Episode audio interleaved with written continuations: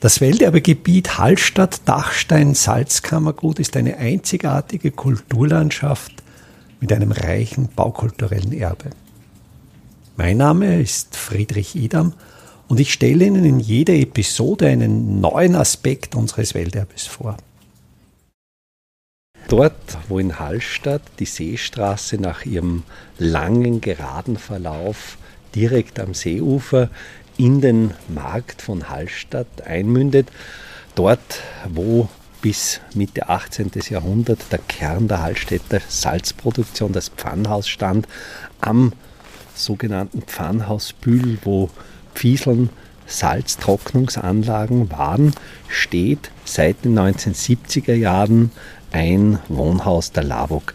Ich glaube, man kann an diesem Beispiel sehr gut festmachen, wie vor allen Dingen in der zweiten Hälfte des 20. Jahrhunderts das Hallstätter Ortsbild signifikant verändert wurde. Nicht nur durch die formale Gestalt der Gebäude, sondern auch durch die Dimension, durch die Größe der Baukörper, welche auf den umgebenden historischen Bestand wenig Rücksicht nahmen. Es wird zwar hier versucht, wie auch beim neu errichteten Hotel, diesen sehr großen Baukörper scheinbar in mehrere kleinere Giebelfassaden, die abgetrebt sind, zu untergliedern. Dennoch nimmt man natürlich optisch dieses Gebäude als einzelnen großen Baukörper wahr. An der Stelle stand eines der schönsten Gasthäuser Hallstatt, das Wolkersdorfer. Ein Gebäude mit Gewölben, ein Gebäude, das sich im Laufe der Jahrhunderte wunderschön entwickelt hat.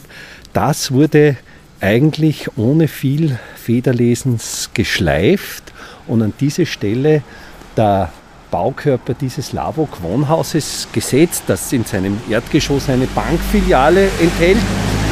Bis vor zwei Jahren hatte selbst dieses Gebäude wieder einen gewissen Charme bekommen. Das Sockelgeschoss aus äh, Kremsmünsterer Konglomerat war schon leicht bemoost, die Fassade war schon ein bisschen schäbig, sodass sich der Baukörper eigentlich sehr gut wieder in die Substanz, obwohl er so groß war, aber zumindest von seinen formalen äußeren Gegebenheiten einfügte. Heute, wenn wir jetzt an die Fassade gehen und zart mit dem Knöchel dran klopfen, hören wir, dieses Gebäude klingt hohl, denn der Baukörper wurde jetzt mit einer Styroporfassade überzogen, die nicht nur äußerst brandgefährlich ist, sondern wenn die Wohnungen nicht mit automatischen Lüftungsanlagen, mit Raumkonditionierungsanlagen versehen sind, in einigen Jahren durchaus durch Feuchtung des Baukörpers erwarten lässt.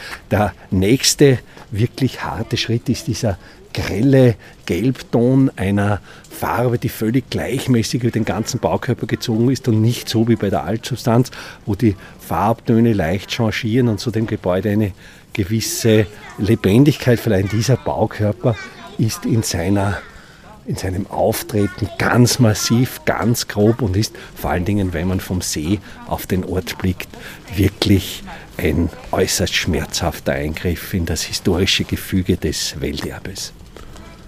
Äh, was hier jetzt die jüngste Sanierung eine weitere Verschlechterung des Erscheinungsbildes bringt, ist, wenn man sich äh, die Attika-Zone ansieht, eine sehr äh, dominante, breite Verblechung. Die Balkonverbreterung nimmt natürlich keineswegs Bezug auf historische Verbreterungen. Man spürt förmlich den äh, lieblosen Billigcharakter des Gebäudes. Besonders bedenklich stimmt natürlich, dass dieses Gebäude alle Instanzen durchlaufen hat, dass dieses Gebäude natürlich sonst auch von der überaus sensiblen Naturschutzbehörde in dieser Form, wie wir es hier sehen, offenbar genehmigt wurde. Also man glaubt dann schon zu erkennen, dass hier mit zweierlei Maß gemessen wird, dass einfachen Bürgern, die nicht über einen entsprechenden Hintergrund verfügen, jedes Detail vorgeschrieben wird. Wenn aber ein doch wirkmächtiger öffentlicher Bauträger wie die LAVOG was baut, werden hier, wie man zumindest vermuten kann, wenn man das Äußere hier betrachtet, andere Maßstäbe angelegt. Welterbe Hallstatt erscheint alle 14 Tage neu.